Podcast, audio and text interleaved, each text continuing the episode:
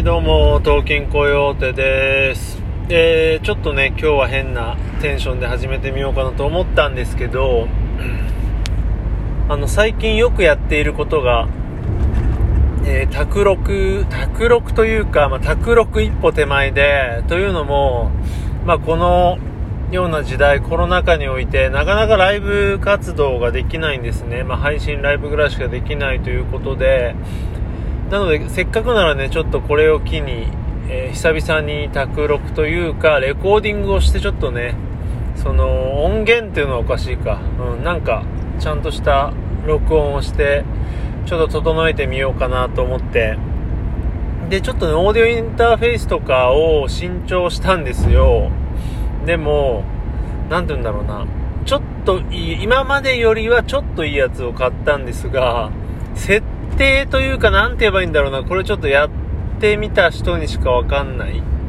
感じで、その初期設定とかつなぐとかじゃなくて、その、なんだろうな、自分の出したい音とか、そういったものを出すのになんかうまくいかないんですね、全然。で、まあ、それをこう、だましだまし、どうにか、まあ、8割ぐらいできるようになって、で、いざ撮ろうと思ったんですけど、なんかうまくいかないというか、なんだろうな、集中できない、なんて言えばいいんでしょう、進まないんですね、いまいち。で、ああ、そうかってちょっと気づいたのが、えー、っと、昔、昔というか作曲を始めた頃って自分演奏できなかったんですね。演奏できなかったので、えー打ち込みで全部やっていたんですけど、まあ、打ち込みっていうほどあの崇高なものではなくね、本当にあのゼロから、ゼロからいきなり作曲を始めたので、全くその音楽の素養もない状況で、まあ、なのでまあひどいもんだったんですけど、今思えば。で、でも、その、やっぱ、その、手順があってね、とりあえず、なんだろう、iPhone だったかな、あの時は。えっ、と、まあ、iPad mini も持ってたけど、まあ、どっちでやってたんだろうな。とりあえずね、ガレ版で下地を作って、それをまあ、あの、ロジックで開いて、みたいな感じで、あの、やってました。で、まあ途中からね、徐々にギターは自分でね、あの、弾くようにはなってったんですけど、要はね、その、なんだろうな、まあ、下地があったからこそ、作業しやすかったと思って、最近はほら、自分で弾いちゃえばいいやっていうのがあるから、ドラムだけを流して、ライブと一緒で、あの、弾き出すんだけど、やっぱり何の、なんて言うんだろうな、本当に俺アバウトなんですね、曲作るっつっても演奏するっつっても、まあ、あの、多分皆さんが想像する以上にアバウトにやっていて、ライブの演奏とかも。なので、いざこう、レコーディングというかね、その、きっちりした枠にはめようと思うと、ちょっと、その、なんて言うんでしょうね。骨組みがなさすぎて、ああ、なんかね、いまいちこう、しっくりこなかったんだけど、レコーディングであれば、もうちょっとこう、骨組み組んで、うん、その、例えばね、一曲の中で、えーと、イントロだけとか、A メロだけっていう感じでね、うん、ちょっと区切りながら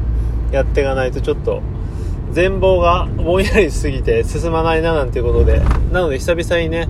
えー iPad でいいかな、ガレ版でね、下地作ろうかなって今日気づいたような感じでね、ほら、何でも、こう、手順書だとか、えー小刻みなこうタスクリストみたいなものを作っていくとすごい進むよみたいなのをね、まあ、実感したよっていうちょっとお堅いような話でもあってあったんですけどね。うん。でそのなんだろうな曲を始めた時のことをちょっと今ねふと思い出して懐かしいんで話そうと思ってその時がまあなんでしょうね。いろいろ、まあ、急にって言ってもまあ菊池ね成吉さんの動画を見て音楽理論をちょっと学んだりもしてまあそういったいろんなものがねこう本当に偶然的に偶発的にぶつかってまあ作曲を始めて。で最初言ったように、ね、演奏できなかったので要はもうそのサウンドクラウドだったかなその時。サウンドクラウドに音を上げる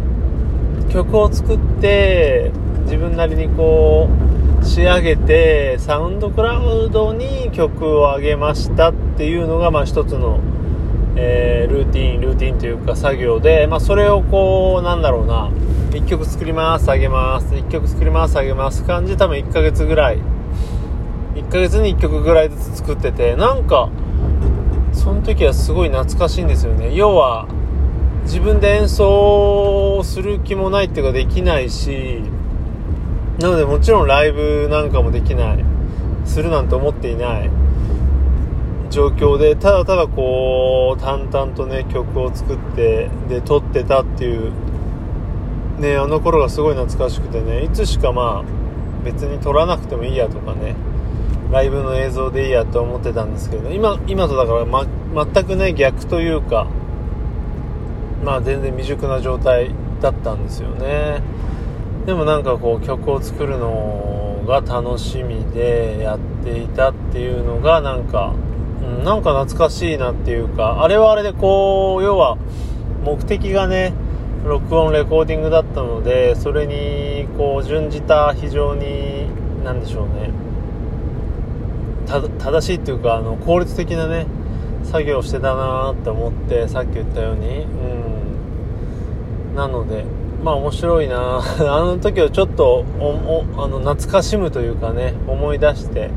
撮るとそのレコーディングの方もうまくいって、まあ、一石二鳥なのかなと何が二鳥なんだか分かんないですけどね思いましたね。